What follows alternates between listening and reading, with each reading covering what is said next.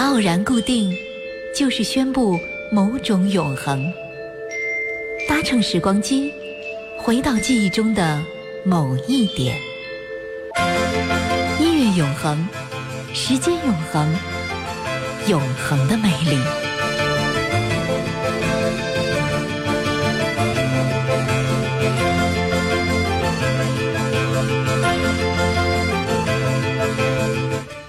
魅力，欢迎各位好朋友，我是王卓。那在今天我们在节后的上班第一天，要和大家一起来分享的是来自于国家大剧院的。一个演出的消息，而这个消息，我想是很多古典乐迷非常非常盼望的。这就是在十月十二号、十三号两天，卢森音乐节管弦乐团将会在音乐总监啊里卡尔多夏伊的率领下，再度登上国家大剧院音乐厅的舞台。中国首秀十周年之后，他们将再次把原汁原味的刘森音乐节搬运到北京，并且携手俄罗斯的天才钢琴家亚历山大马洛菲耶夫，用两。两场独具匠心的音乐会来诠释拉玛尼诺夫的忧郁和马勒的悲剧。那今天我们一起来聆听的所有的音乐，都是在音乐会上他们将会演奏的。我是方卓，再次欢迎各位好朋友收听《永恒的魅力》。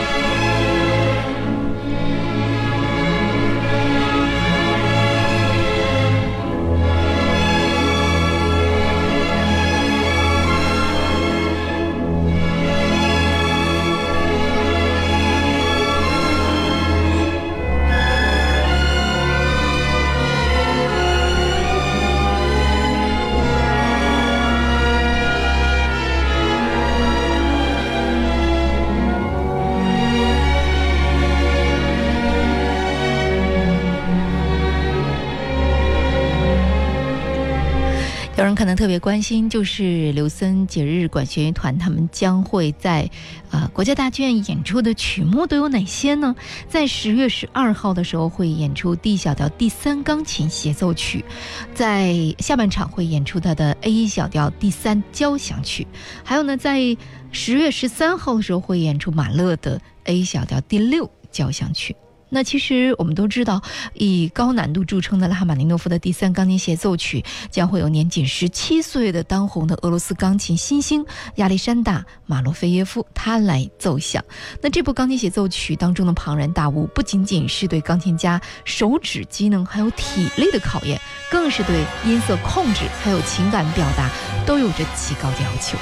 那在我们此刻聆听到的是来自于拉赫玛尼诺夫他的 A 小的第三。交响曲，呃，那刚才先把第三乐章推出了，那现在我们回到它的第一乐章。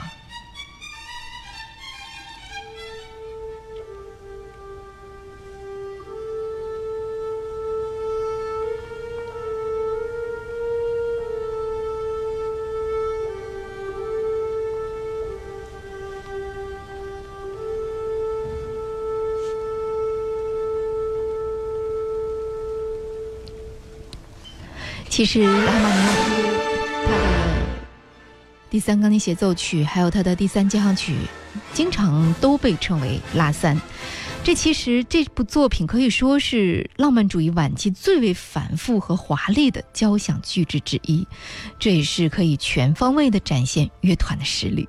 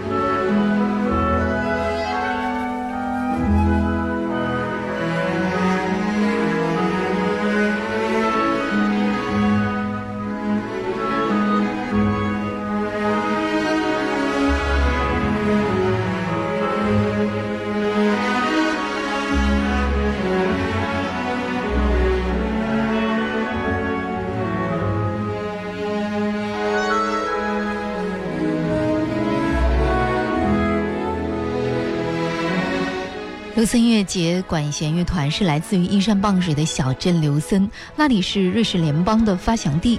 著名的瑞士民族英雄威廉·退尔就出生在刘森湖畔。刘森音乐节是欧洲重要的音乐节之一，那在古典音乐界有着不可替代的地位，每年都吸引着当今世界最优秀的名家名团登台献艺。那在呃几年前，我们北京音乐广播还为大家转播过几届刘森音乐节，我相信。很多乐迷还记忆犹新吧。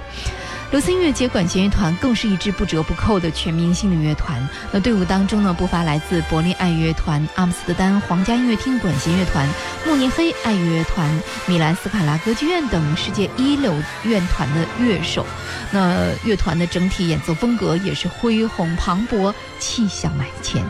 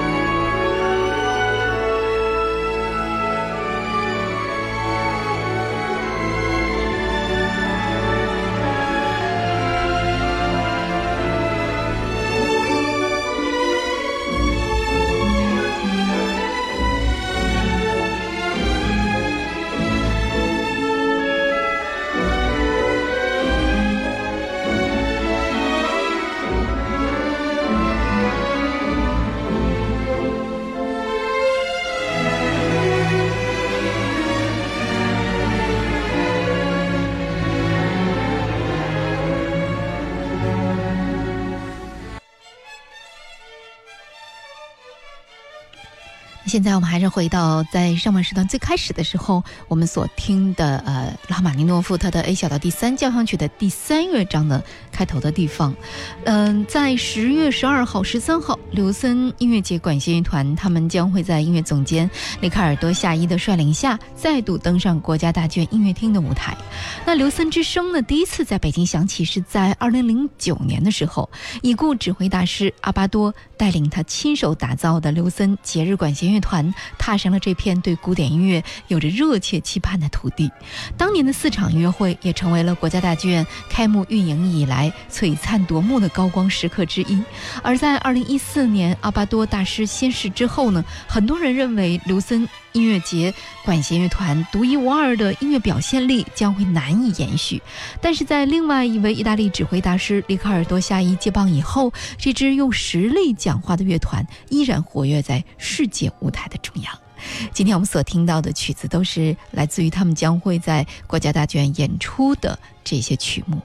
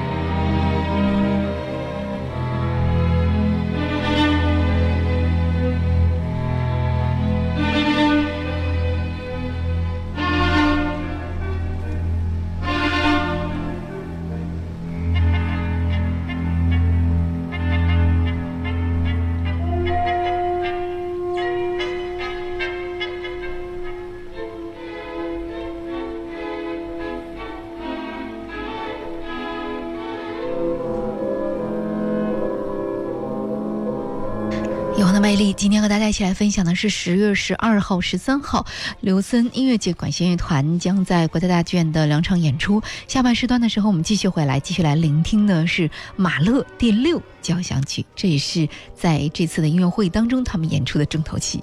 我是王卓，永恒的魅力马上回来。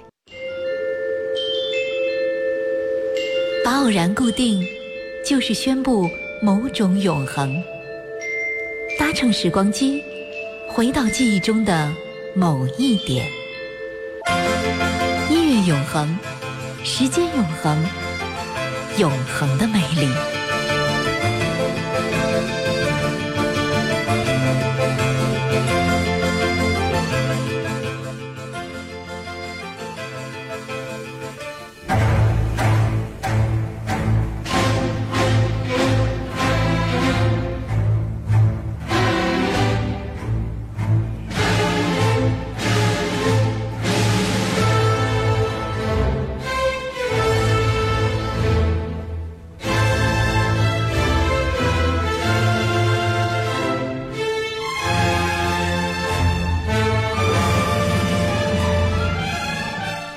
耳边听到的是马勒他的第六交响曲。那今天我们一起来分享的是十月十二号、十三号，刘森音乐节管弦乐团将会在音乐总监里卡尔多夏伊的率领下，再度登台国家大剧院音乐厅的舞台。那今天和你一起来分享的就是他们两天的音乐会上将会演出的曲目。我是王卓，欢迎你回到《永恒的魅力》第二时段。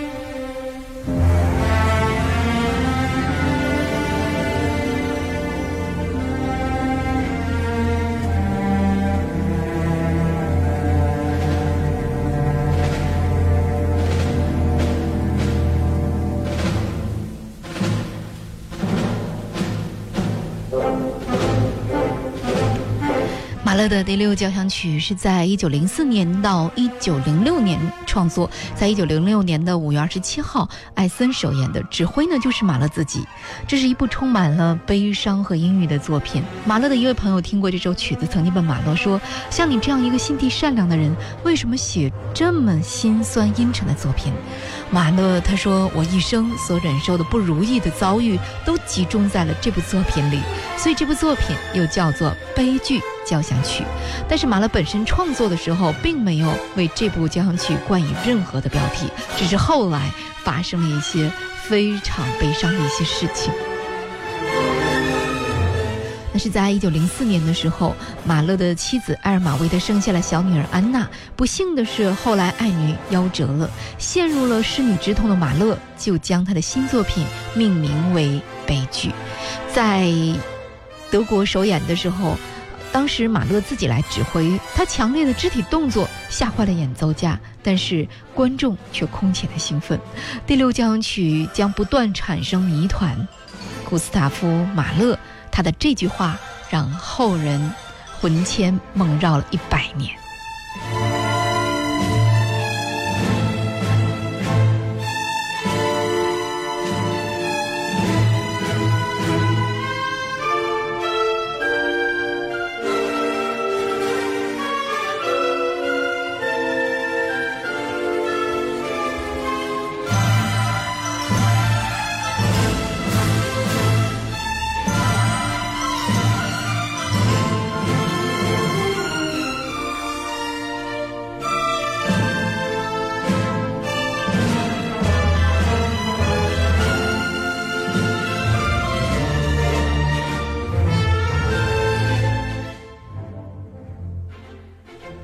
说，马勒他的第六交响曲的第四乐章应该是音乐史上最为宏大也最为难解的，长达三三十分钟之久的末乐章，至今呢也是马勒的内心之门，可能在这里完全打开了。